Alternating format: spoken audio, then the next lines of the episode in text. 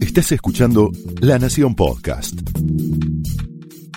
A continuación, Pablo Sirven explora el costado más personal de las figuras más importantes en Hablemos de otra cosa.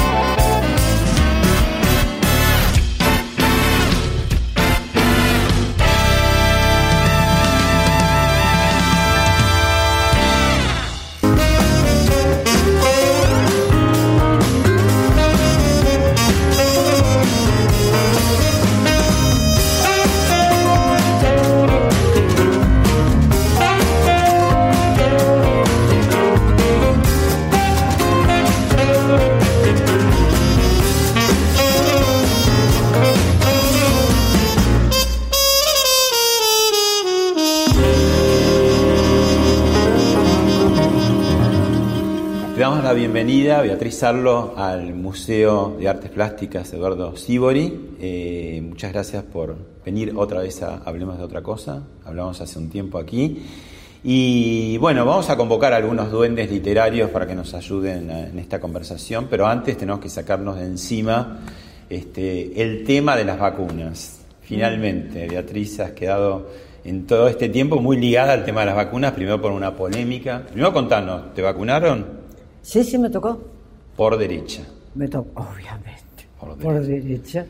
Este, me tocó, me llegó un día por internet la, primera cita y después de unas semanas me llegó la segunda cita.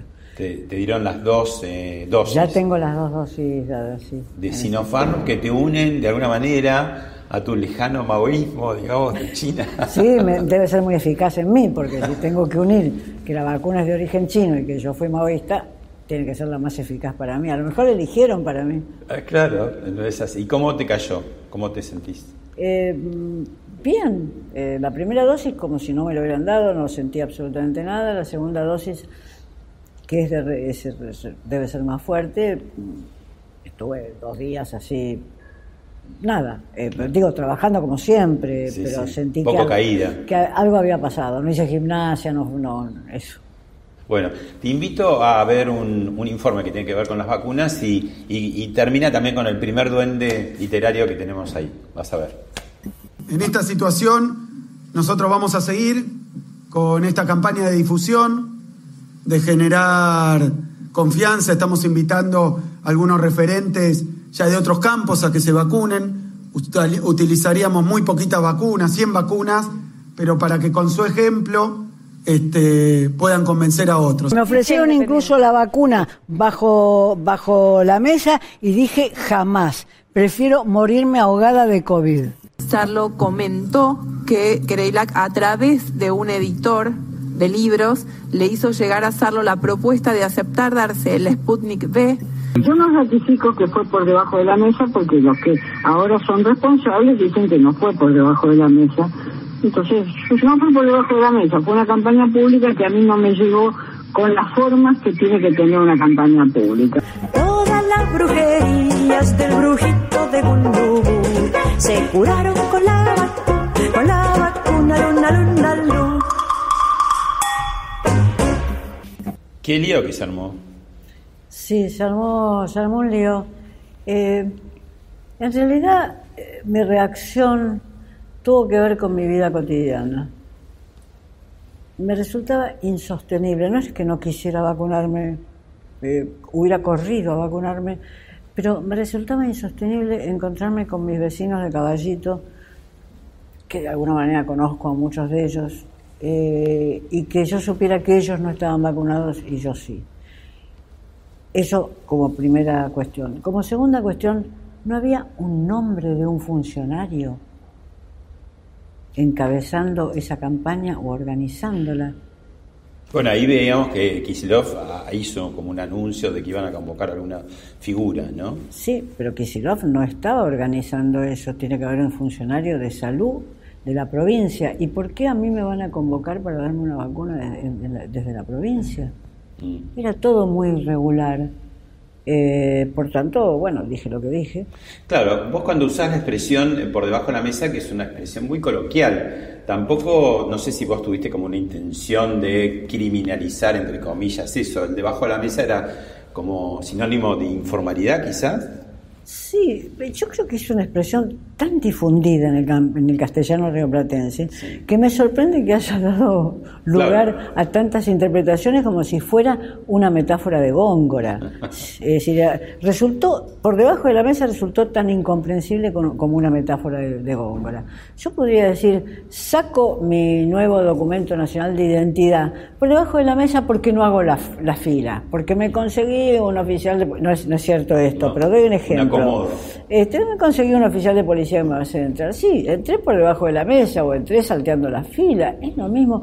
Me sorprendió mucho y había en esa mala interpretación o en esa dificultad de interpretar una, una expresión que es completamente porteña. Muy- ¿no? muy porteña. Completamente porteña. En esa dificultad de gente que habitualmente usa esas expresiones, no es que hable siempre con metáforas y metonimias, sino que habitualmente usa esas expresiones, en esa dificultad yo vi un obstáculo que era político-ideológico, era, era clarísimo.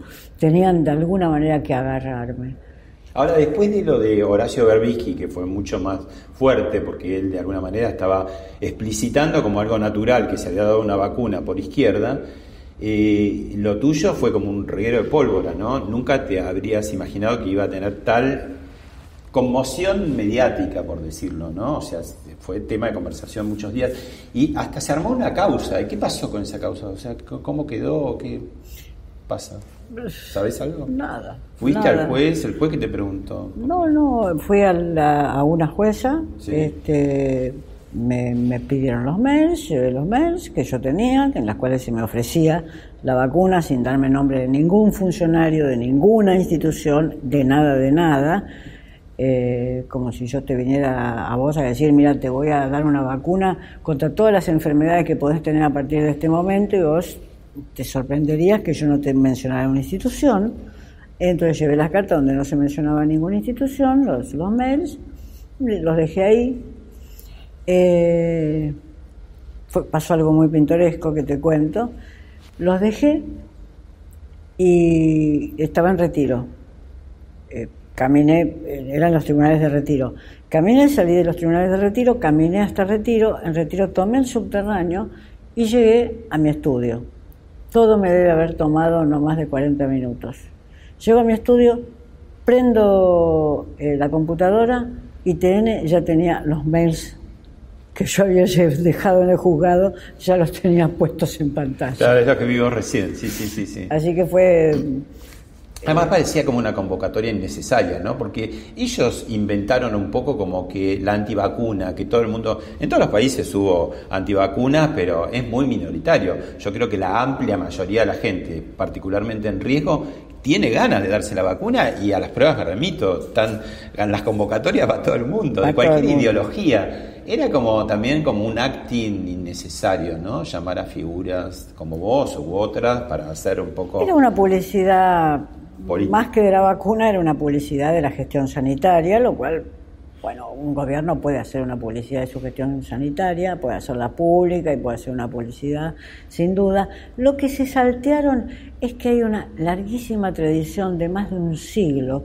de adopción de las vacunas en Argentina. La, la Argentina no fue un país donde la vacuna antivariólica costara darla. Esa vacuna se dio en cuanto Hay una cultura vacunatoria Hay una cultura en todas las vacuna- clases sociales. Efectivamente, porque además las escuelas, las escuelas primarias, fueron una- un, un lugar donde la gente, los chicos y muchas veces los padres se vacunaban. O sea que no, no- no es un país en el cual vos tengas que empezar a explicar que las vacunas son buenas, que no te hacen mal y que si, si no te vacunás no sé qué te va a pasar.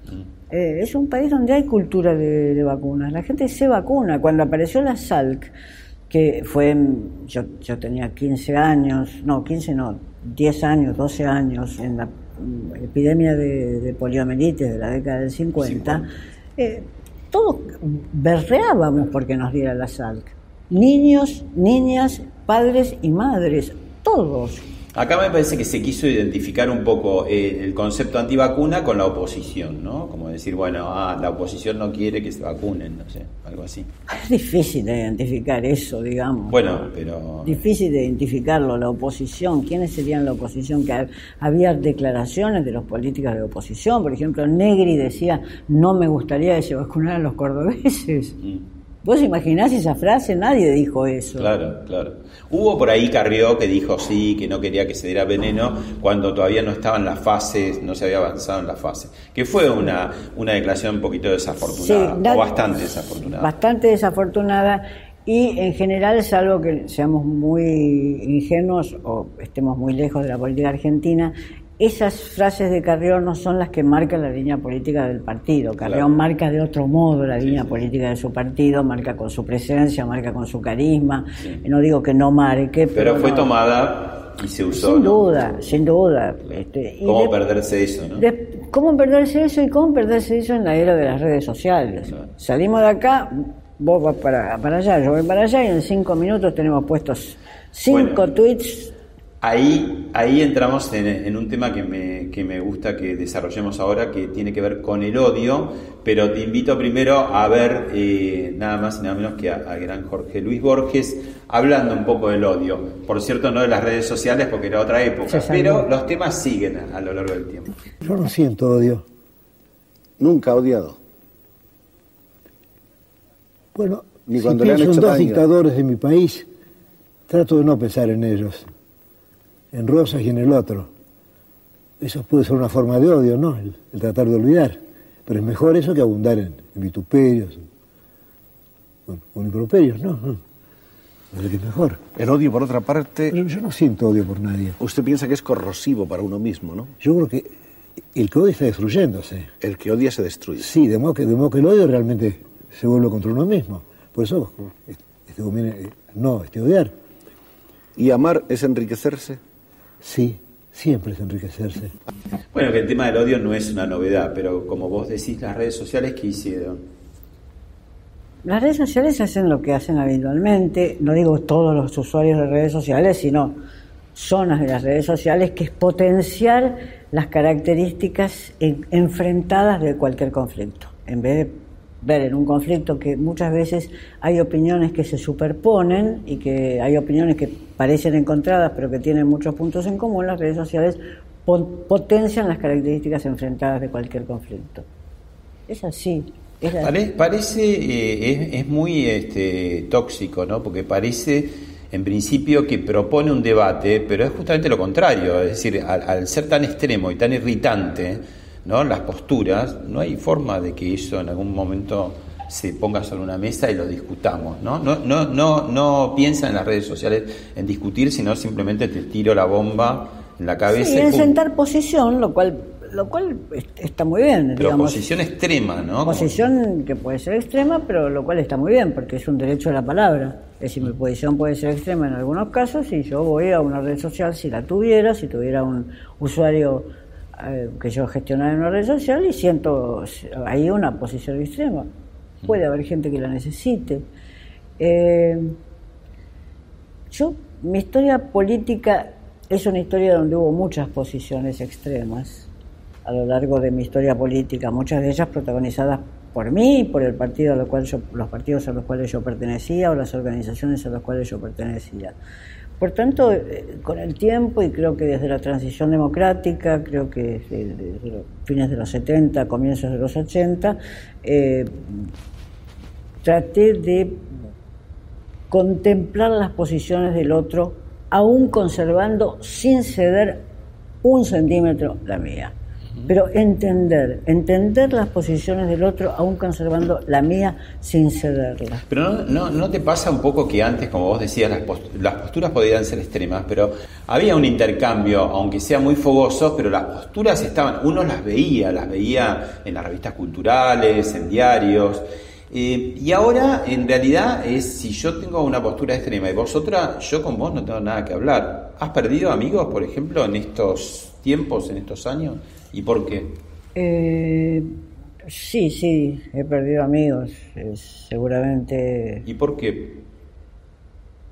Porque con los amigos uno tiene las conversaciones más amplias posibles y por tanto más amplias posibles supone eh, incluir las disidencias. Y está muy bien. ¿Y no es interesante eso? Es interesante y al mismo tiempo los he recuperado. Pueden pasar 10 años y esos amigos se recuperan. Por una parte. Por otra parte, Pero ¿qué está fallando ahora que de pronto nos hace más intolerantes a esa disidencia que antes era como natural? Además muy propia de la democracia, ¿no? Porque todos los matices, la riqueza de las distintas opiniones. Porque ahora está mal visto. O, o sea, se, se trata de imponer de un lado y del otro de la grita el discurso único, como si hubiera un discurso único, ¿no? Bueno, quizás porque las amistades estén basadas sobre una cantidad muy baja de temas. Las amistades están tramadas por temas. Es decir, yo puedo ser amiga de gente que le gusta el tenis, por ejemplo. Eh, y puedo ser amiga de gente que le gusta la música, y en especial la música contemporánea. Eh, puedo ser amiga de gente que lee la literatura argentina que se publica hoy, no la literatura argentina, sino la que se publica hoy. Es decir, mis temas eh, son varios y por tanto Temáticos. a veces, a veces puedo distanciarme por razones políticas, pero que el, otro tema, la música contemporánea o la literatura, me mantiene unida. Ahora, vos durante muchas décadas, como eran los sectores intelectuales, estaban recluidos en sus claustros, en sus textos, y esos no llegaban a la masividad. En cambio, vos, de, de alguna manera, en los últimos años te fuiste acercando a la vidriera mediática. Entonces, de pronto esos amigos que no tenían idea de lo que de tus clases de literatura en las universidades de, de la Argentina o del exterior, o no leían tus libros, no tenían con qué discernir con vos porque no, no lo sabían. Ahora se enteran, dice, ah, escuché en la televisión que dijiste que te querían dar por debajo de la mesa y cómo cada cual interpreta cada cosa, ¿no? Es difícil que, que ahí cada uno define el, mundo en el cual tiene sus relaciones más estrechas. Es difícil que en ese mundo la gente no conociera lo que yo hacía antes en literatura o hago en literatura. Es difícil. Eh, tampoco lo, lo, lo, sobreactuaría mucho. No, no, he perdido amigos, pero los he recuperado casi en el curso de estos meses. Te podría decir, alguien muy querido que yo pensé que estaba perdido, no forever, no para siempre, pero así, lo he recuperado en, en, en el curso de estos meses. Pero o sea, lo recuperaste porque esa persona, no, si querés decir quién es y si no, no, eh, se, se apartó de de la ideología que tenía? No, no, no bueno, eso no, es más valioso entonces. No, porque empezamos un diálogo donde, porque ahí, ahí, la cuestión es cómo, cómo reencontrarse en un diálogo que es, en un primer momento, evitar las zonas del mapa que nos lleva a una batalla. El, el, famoso paraguas de Ditela con las Malvinas. El famoso paraguas con las Malvinas, aunque después terminemos hablando de esa conflictiva Malvinas que nos puede llevar a una batalla. Pero un reencuentro con un amigo, con un, con un compañero perdido, tiene que ver con cómo vos no vas a pisar, no vas a pisar el mismo lugar donde emergió el conflicto, porque si no, no querés ninguna reconciliación. Ahora, en el siglo XIX hubo do, dos presidentes, por lo menos, tanto Mitre como Sarmiento, que eran eh, hombres de la cultura, esencialmente, y que se convierten en estadistas, en políticos, en presidentes, ¿no? Y así otros también, y ministros. ¿Cuándo empieza la cultura a desengancharse de la política? ¿Con qué consecuencias finalmente? Bueno, uno podría decir que una república más eh, inclusiva trae también líderes que no tengan las mismas características que la élite del siglo XIX. Cuando vos decís Mitre o cuando decís Sarmiento o Avellaneda, que ese sería nuestro, nuestro tríptico de políticos e intelectuales notables del siglo XIX, Avellaneda fue un orador que parece ser como Cicerón, digamos. Y que serían modernos hoy en día también, digo, para la Argentina que tenemos actualmente. En efecto, pero cuando, cuando eso, esos son dirigentes de una élite. Esos presidentes eran parte de una élite, eh, sin grandes masas movilizadas, excepto en coyunturas electorales, y tampoco eran grandes, aunque Hilda Sabato tiene una extraordinaria investigación que habla de los italianos de Mitre, que era aquella parte de la colectividad que apoyaba fuertemente a, a Mitre como político. El siglo XX trae otros protagonistas a la política argentina y por tanto al traer otros protagonistas trae también otras masas interesadas, afortunadamente. Es decir, la política empieza a ser una política, yo no diría una política de masas, pero una política que se democratiza, que amplía, con Irigoyen, digamos, amplía sus apoyos sociales. Y los socialistas también, aunque no llegan, digamos, a, a la presidencia, ¿no? Y los socialistas también desde fines del 19, tenés toda la razón del mundo, desde fines del 19, eh, aunque no, pero llegan a grandes cargos parlamentarios y son muy conocidos, uno diría, son muy conocidos en la prensa, alguien, un líder como Palacio, Palacios, claro. este, hoy- Morón, ¿no? Sí, efectivamente. Entonces, eh, ahí Muchas cosas que después va a tomar el peronismo, ¿no? Muchas décadas después, ¿no? Que el peronismo va a ser en su síntesis, a partir, va a ser su síntesis peculiar, despojando ese primer peronismo, despojando de la preocupación de, de ampliación democrática que tenía el socialismo, despojándose de eso, pero acentuando la preocupación social. Ahí, hablando de peronismo, tenemos justamente otro, convocamos a otro de los duendes literarios, en este caso este, Julio Cortázar, que habla del peronismo. Dejé totalmente de lado mi opinión política con respecto a Marechal, a quien no conocía yo personalmente, y en cambio descubrí ahí a un gran escritor y a un hombre que estaba haciendo una tentativa en profundidad que no se había hecho hasta ese momento en la Argentina. Y entonces escribí ese artículo sobre Adán Buenos Aires y eh, Francisco Ayala lo publicó en realidad. Y se produjo un pequeño escándalo en Buenos Aires.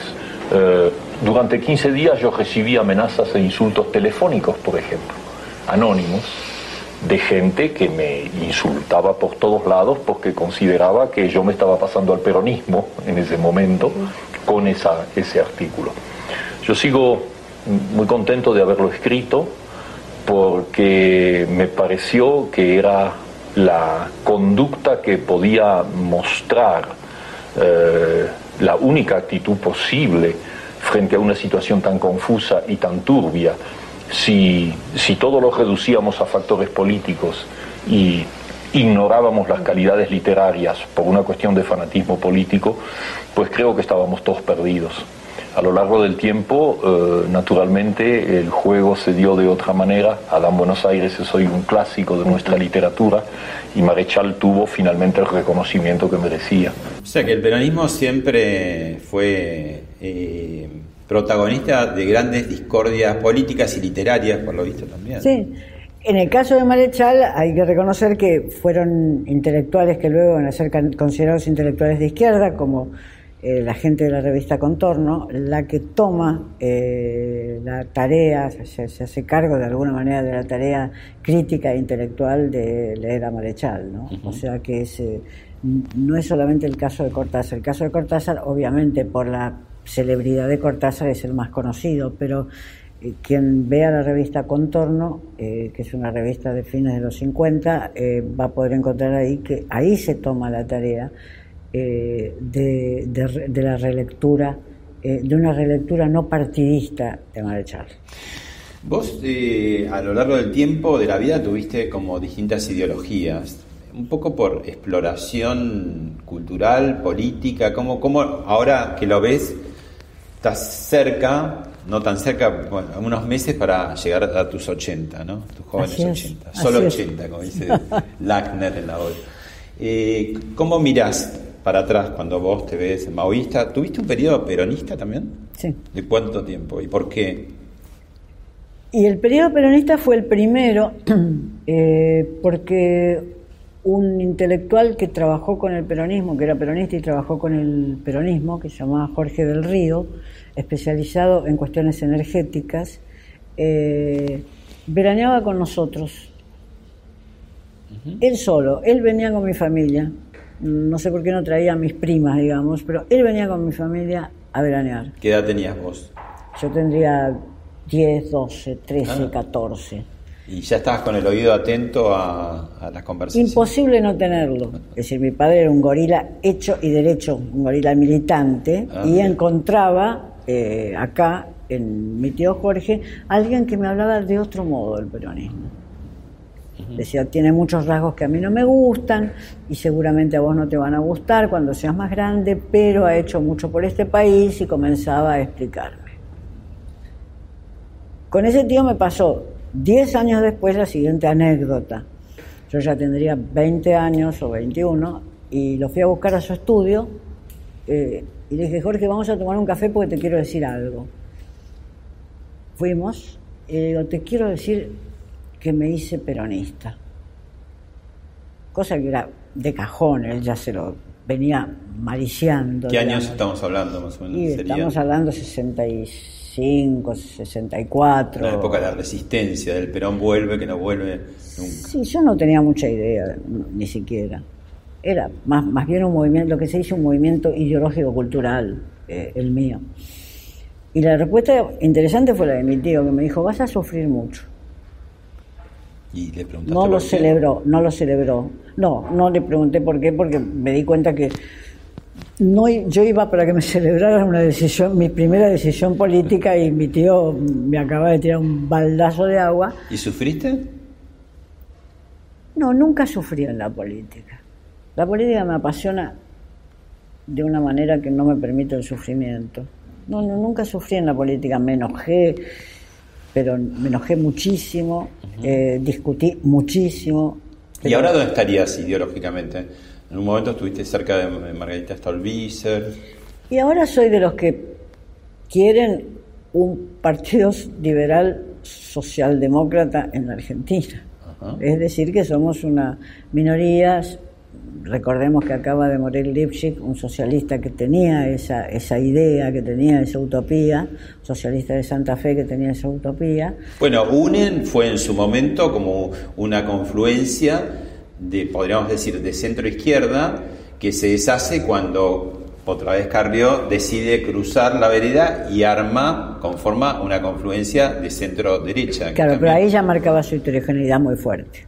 ¿Cómo? Ahí ya marcaba, por, por, e- por- por lo que sucede tan rápidamente, marcaba su heterogeneidad. Yo creo que estuvo más cerca de una fundación de centro izquierda que incorporara un peronismo democrático, estuvo más cerca el primer frepaso, los primeros dos o tres años del frepaso, yo diría hasta la muerte de Carlos Aullero.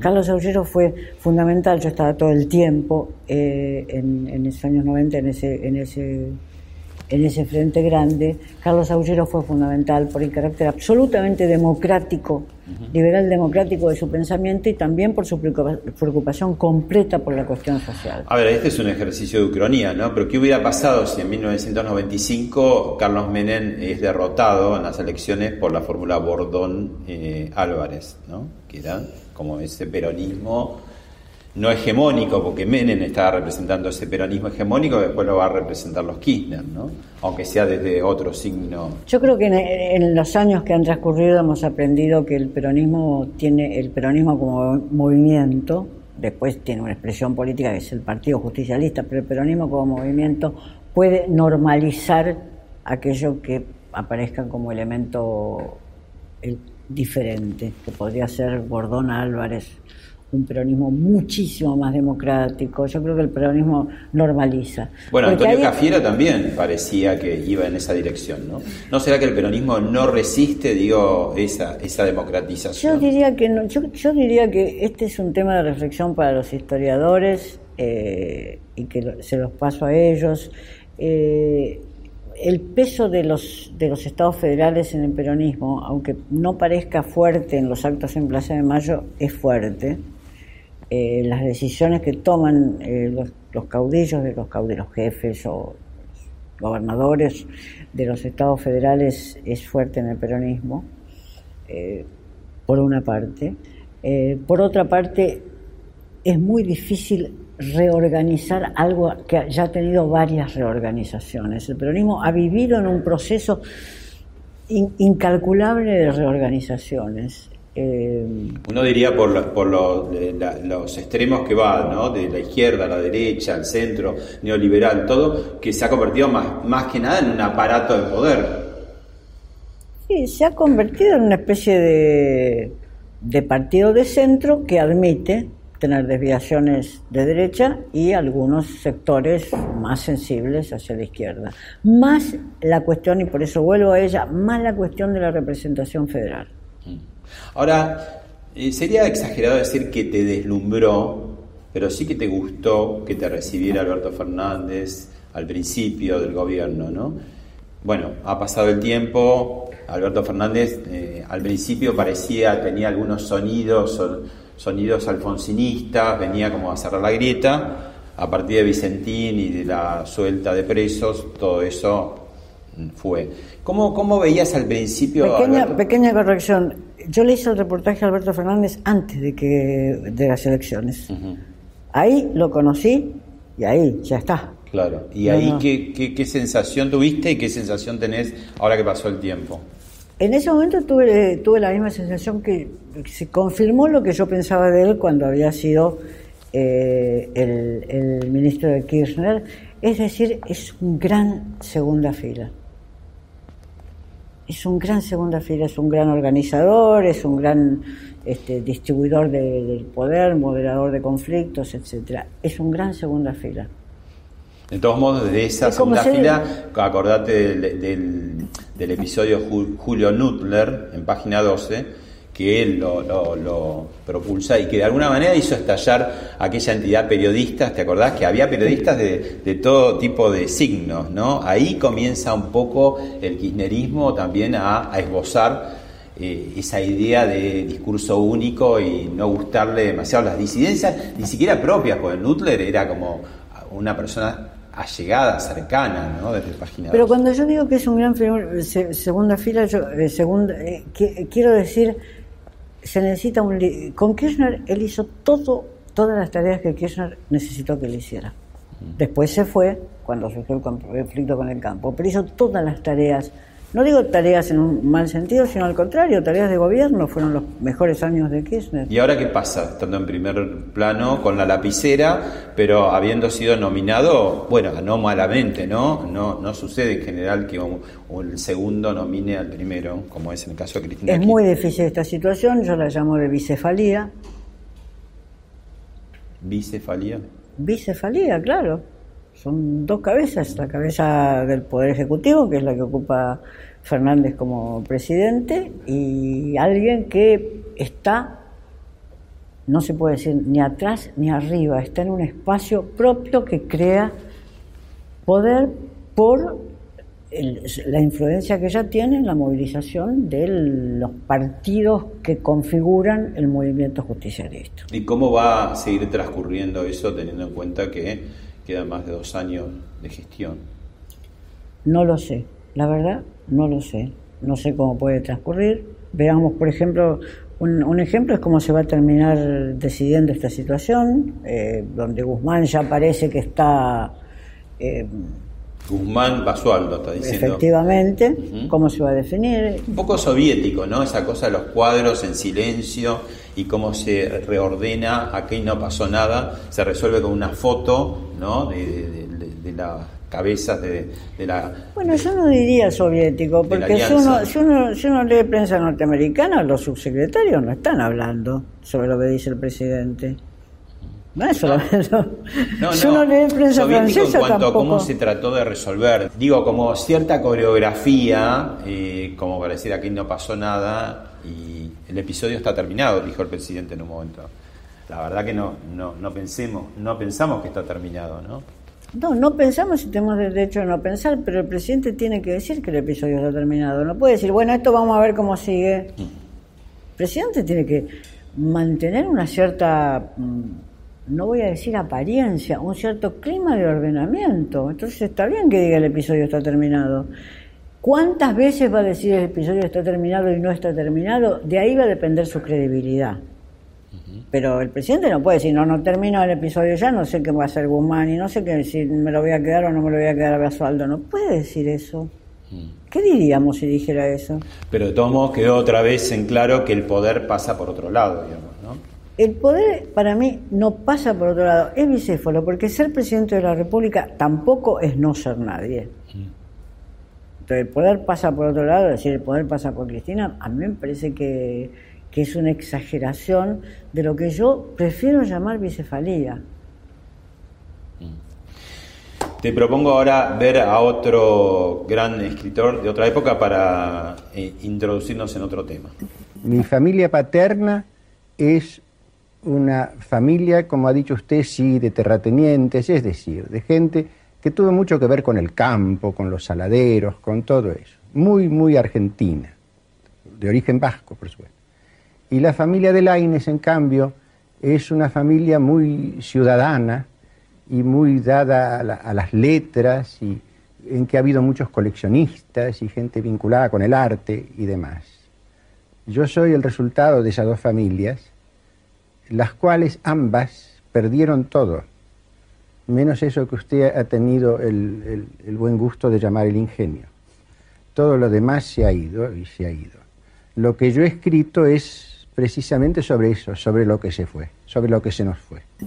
Manucho Mujica Lainez, y un poco ahí retomando lo que vos decías de, los presidentes elitistas, él está hablando de, de- de dos familias, ¿no? Una la paterna más aristocrática y la otra ciudadana, que a mí eh, se me ocurre como un poco como sinónimo casi de clase media, ¿no? Está diciendo él. Sí, de la burguesía. Sí. No, no, es- no- digámoslo, porque no es una palabra maldita. Claro, sí, sí. Eh, un- eh, se está refiriendo a una familia de, de la élite de origen terrateniente, paterna, y a una familia de la burguesía, eh, que la materna, sí. ¿Y qué pasó con la burguesía barra clase media en este país? Eh, porque se fue como, di- digamos, lo que en un momento se presentó como una gran fortaleza, por lo menos en el siglo XX, ¿no? Como decir, todo el mundo quiere ser clase media, no solamente la clase baja, por razones obvias, sino que también la clase alta le gustaría verse como clase media. ¿Qué, qué pasa con la clase media? Que no hay una clase media, hay niveles de clase media, porque cuando uno dice la burguesía, uno piensa en la gran burguesía, a la cual pertenecían los mujicalaines an- antes de Mujica, por lo que acabamos de escuchar, o pertenecía a Victorio Campo, y después están las diferentes capas de esa, de esa gran, de esa burguesía que ya no pueden ser llamados gran burguesía. Los, lo, lo, lo llamamos ahora clase media, porque la palabra burguesía no sé si suena marxista. ¿Qué suena la palabra burguesía? ¿Por qué no, de la izquierda era como, les parecía como un cáncer, pero burgueses son todos Pero los que ¿por, qué no lo la usa- ciudad. ¿Pero por qué no lo usamos? ¿Por qué, sé, por qué queda, un poco en el léxico de la, de- de la izquierda, ¿no? De, de una izquierda antigua, incluso hoy en día la izquierda tampoco habla de burguesía. ¿no? Sí, por eso. Antes te decían burgués como un insulto casi, ¿no? En algún punto. Sí, sí, sí, digamos. Pero lo, que, lo, lo de las capas medias, sí se puede decir clase- capas medias o clase media, son capas. Yo prefiero capas medias porque eso indica que hay Bueno. una, estrati- una estratificación. Ahora esas capas se han ido diluyendo, se están como, están muy castigadas, ¿no? Eh, Económicamente estoy hablando. sí, todas no. No, todas no, pero digamos, la clase media media. Eh, a ver, la familia de Mafalda, por decirte, esa familia de los 60 que tenía su autito, iba de vacaciones, tenía su casa, hoy en día no sé si tiene el autito, las vacaciones o la casa. Eso, eso. No lo sé, habría que ver los números. No, la verdad que no lo sé.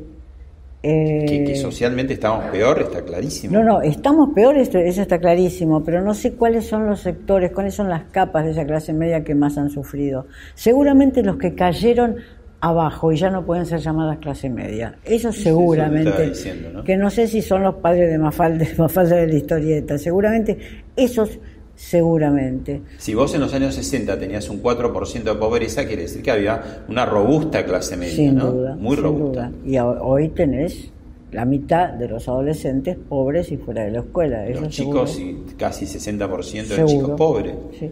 Pero ahí yo ya preferiría que dieran su panorama sociológico quienes lo pueden hacer, digamos. Ahora, ¿qué pasó? Estamos viendo, ¿no? Vimos ya a Borges, vimos a, a Cortázar, vimos a, a- Manucho Mujica Lainez, todavía nos quedan algunos más. En los años 60 y 70, estos grandes escritores y también otros eh, de otras alas de la cultura como, como Berni o como Soldi, estaban muy presentes en, en la vidriera mediática. De pronto la revista Gente hizo la unión de- después de años de pelea entre Sábato y Borges. ¿Qué pasó? Que se desaparecieron de la vidriera mediática, bueno, se fueron muriendo no fueron reemplazados o cómo fueron reemplazados? ¿Y qué consecuencias tiene esta falta de, de personas que se asoman a la vidriera mediática y dicen cosas con cierta sustancia, ¿no? que parece que ahora es lo que falta, ¿no? sustancia en lo que se dice? Bueno, quizás los que, las élites eh, que antes se pensaban como grandes eran, para empezar, un Borges, eh, sin duda, que yo me preguntaría, nunca, nunca pude averiguarlo, cuánto vendía Borges, que es nada seguramente, hasta, no sé, no te voy a decir ni el Formentor, ni qué premio, pero muy poco, muy poco. Eh, las ediciones grises de MC, de, los, de cada uno de sus libros por separado, yo las- era estudiante universitaria y las compraba como nada, es decir, no, no es que estaba comprando algo que iba a costarme mucho como libro. Eh, las tengo, en, esas ediciones todavía sigo leyendo Borges, aparte de tener las posteriores. Eh, las elites, cuando uno dice las elites y los grandes escritores, uno dice, ¿cuáles eran los leídos? Mujica Lainez, seguro. Beatriz Guido, seguro. Que es como si uno dijera que hoy Beatriz Guido es una novelista de calidad media de mercado, como uno podría decir Claudia Piñeiro, digamos, seguro. No, Silvina Burrich, un poco en ese. o Silvina Bullrich. Pero... que era más bestseller, ¿no? Eran novelas más que incluso. Y Guido eh, también. Claro, desde la alta cultura en una de esas se cuestionaba, decían, ¿no? ¿Qué es literatura y qué no? Que sería para otro programa, decían. Pero la que no se leía era la, la otra Silvina. Silvina Ocampo no se leía nada. Bueno, para ahí, ahí tenemos ahora el próximo escritor que habla de este tema. Ah, ¿Qué contraste notable hay entre eh, Silvina y Victoria, ¿no? Ah, Una sí. tan reservada, otra tan pública. Sí, tan pública, tan autoritaria. Este, casi no tenía amigos, sino súbditos, Victoria. Silvina era todo lo contrario. Ahora, sin embargo, Silvina, las pocas cosas que uno le conoce escritas son de una altísima calidad. Ah, creo que sí. Yo creo que, que alguna vez Victoria se sintió triste por pensar que a ella la veían como una directora de una revista y como una editora y a Silvina como una escritora. Eran dos vocaciones distintas en Dos realidad. vocaciones distintas. Yo diría que Victoria era demasiado impaciente para ser escritora, en cambio Silvina no. Bueno, bueno, acá Adolfo Bioy Casares, casi anticipando lo que iba a ser eh, su libro póstumo de Borges, Los Diarios, ¿no? Que tanto este, bronca con razón le dio a María Kodama, por ejemplo. Y ahí también muy filoso en cuanto a, a hacer estas diferencias entre las dos hermanas Ocampo, ¿no? Silvina y Victoria. Eh, em, es, es, es muy inteligente la frase de Victoria, demasiado impaciente. En Para efecto, eh, en efecto, Victoria Ocampo, su, su vocación era la acción sobre el presente y por eso sacó la revista literaria más importante del siglo XX, Sur. digamos, que fue la revista Sur. Y mantener esa revista, que salieron más de 300 números, eh, fue verdaderamente un gesto reconocido sin duda, tanto por quienes la alababan por ello como por quienes la atacaban. Sur era una revista muy atacada, pero que fuera muy atacada por gente, por ejemplo, de izquierda como yo, cuando tenía 20 o 25 años, era porque su significación era enorme. Su, su impronta era enorme sobre la cultura argentina. Entonces, eh, Victoria era sin duda Era una activista cultural, ¿no? Por eso no está mal la obra que nunca sucedió ese encuentro entre Eva Perón y Victoria Ocampo, que no sucedió, al contrario, Victoria Ocampo fue presa en la época de Eva Perón, ¿no? Pero digo, en cuanto que Victoria también tenía ese pulso nervioso, ¿no? Eh, de convocar y de hacer, Sí, hacedora, ¿no? Sin duda, pero además tenía una obra de escritora que uno no puede pasar por alto, es decir, eh, los testimonios y sobre todo su- sus recuerdos de infancia, eh, infancia, adolescencia, son de los pocos textos memorialísticos del siglo XX de Argentina yo dirían de primera línea, no narcisistas, aunque hablen de ella todo el tiempo. O sea que tampoco se puede pasar por alto en la comparación. Lo que pasa es que Silvina era una gran escritora de cuentos fantásticos, en general cuentos fantásticos, con un elemento costumbrista para el cual ella tenía una sensibilidad muy grande. Y ella quedó, ¿te parece, opacada en, en- en la vidriera, ¿no? De, más masiva por, por Victoria. Eh, o, o por temperamento, Silvina también era más tímida, No, más era, era más, digamos, se, se encerraba más, por lo que cuentan, se encerraba más en su, en su casa, eh, ahí de la calle Posada, creo. Eh, Victoria era, lo que se dice una mujer pública, como se dice un hombre público, Victoria era una mujer pública. Por tanto, toda su tarea, quien dirige una revista sabe que no puede ser un- una persona encerrada. Una revista no se dirige para, para ser encerrada. Eh, Bueno, vos fuiste eh, directora durante tres décadas de Punto de Vista y vos tra- trajiste a colación la revista Sur y toda la era de las grandes revistas culturales, ¿no? Martín Fierro, a, Crisis, a, bueno, Contorno, como decías, y tantas otras. Ese es otro espacio también como que se fue perdiendo. Yo creo que los diarios en sus secciones culturales y de opinión eh, ofrecen parcialmente el espacio que existía. No, no, no ofrecen la misma independencia, no porque piense- pidan que quien publique en ellos acuerde con su línea, sino cuando uno dirige una revista, uno es completamente independiente y responsable ante Dios, digamos. Eh, es, es completamente, es muy diferente a, a colaborar en un periódico, en un diario, digamos. Pero yo creo que desde Timerman en adelante, eh, la, la importancia de primera página que empezó a tomar la firma cultural en los diarios, eh, quizás volvió menos necesaria la, la presencia de esas revistas.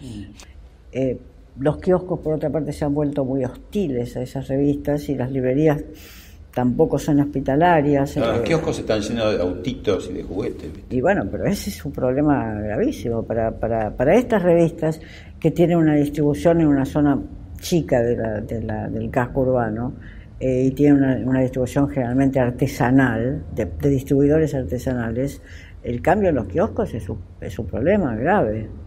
Pero no quiero decir que esto se su- suceda porque sucedió el cambio en los kioscos. Se fueron aunando una serie de cambios, de, de transformaciones. En, primero en la, en la circulación de los materiales impresos. ¿Por qué comprar una revista? Te diría, un joven de 18 años muy interesado en la cultura, ¿por qué comprar una revista si puedo leerla colgada en las redes? ¿Por qué, por qué sacar mil pesos de mi bolsillo para comprar una revista? Convocamos, si te parece bien, ahora a Ernesto Sabato. Las grandes calamidades son siempre aleccionadoras.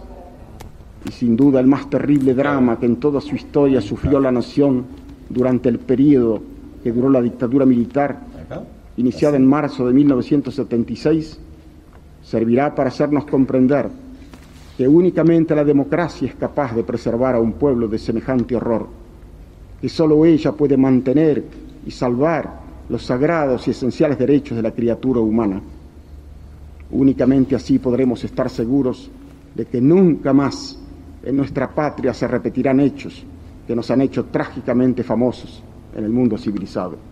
Bueno, 10 años de la muerte de Sábato, 110 de su nacimiento, 60 años de Sobre y Tumbas, es un año de, de- de aniversarios redondos con Sábato. Y, y- y te traje a colación esto porque un escritor que escribió cosas oscuras, el túnel y todo, de pronto es el presidente de la CONADEP. Y de pronto ese, eh, ese texto después es arrancado en las ediciones de, durante el kirchnerismo, ¿no? Digo, qué, qué paradoja increíble la de Sábato. Fue ex- pero de todas maneras, volviendo a Sábato, eh, eh, fue extraordinario. Su papel fue extraordinario porque que, que su nombre le daba una especie de legitimidad a algo que tenía que legitimarse. Alfonsín, digamos, la, la CONADEP y Alfonsín estaban en un momento en el cual estábamos transitando hacia una república más o menos democrática eh, y Sábato le dio esa, esa legitimidad, le agregó esa legitimidad, no le dio toda la legitimidad, pero le agregó su propia legitimidad, que era,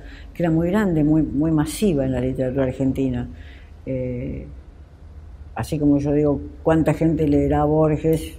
No me cabe la menor duda que mucha gente le- leyó o lee Sábato.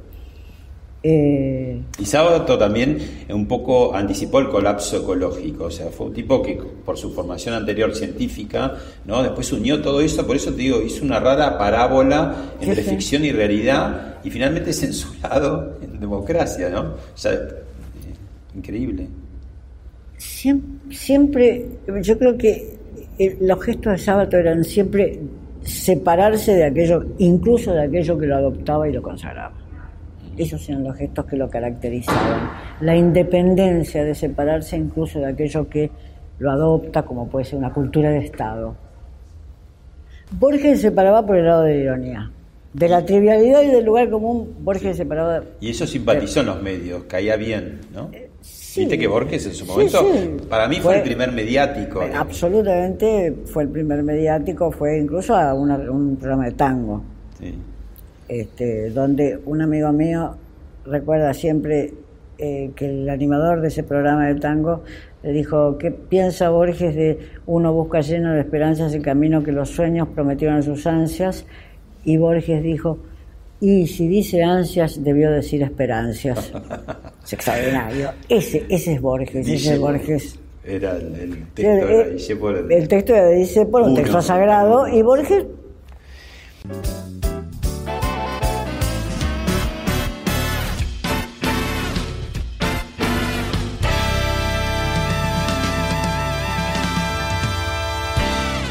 La última, Beatriz, em, ¿cómo vas llevando, digamos, vos, que lo que te decía en otro, eh, antes, ¿no? De los claustros, de los textos, de la intelectualidad, ese a, a- a tirarte, casi zambullirte en, en la vidriera mediática? ¿Cómo, ¿Cómo sufrís o cómo superás los escarnios propios de, la, de lo mediático? Vos decías Sábato de esta manera, Borges con la ironía, ¿y vos cómo lo superás o no lo superás? No sé. Bueno, no miro las redes nunca.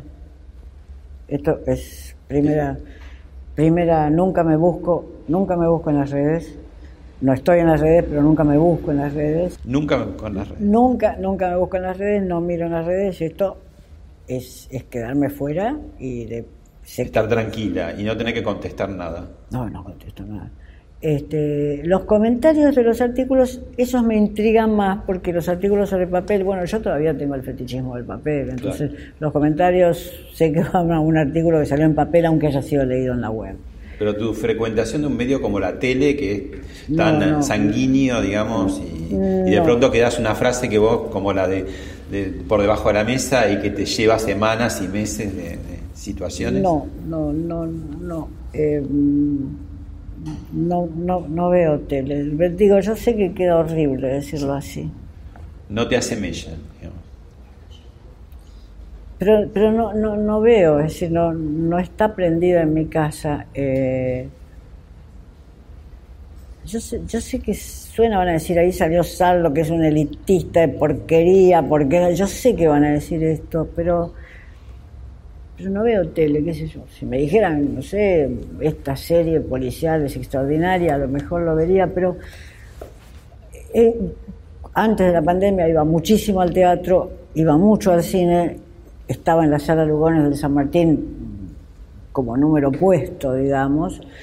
Eh, ahora, bueno, por supuesto, hay streaming y el teatro en streaming no es lo mismo, pero, pero bueno, eh, es lo que puedo tener. Y escucho mucho música, iba mucho a- al Centro Experimental del Teatro Colón, el sótano del Teatro Colón. Iba mucho a los presenciales de música. Soy ¿Extrañas amiga de... eh, sí, claro, escuchar a mi amigo trompetista Mariano Loyácono tocando lo, lo- lo extraño mucho. Sí, claro. Gracias, Beatriz. Gracias a vos, Pablo.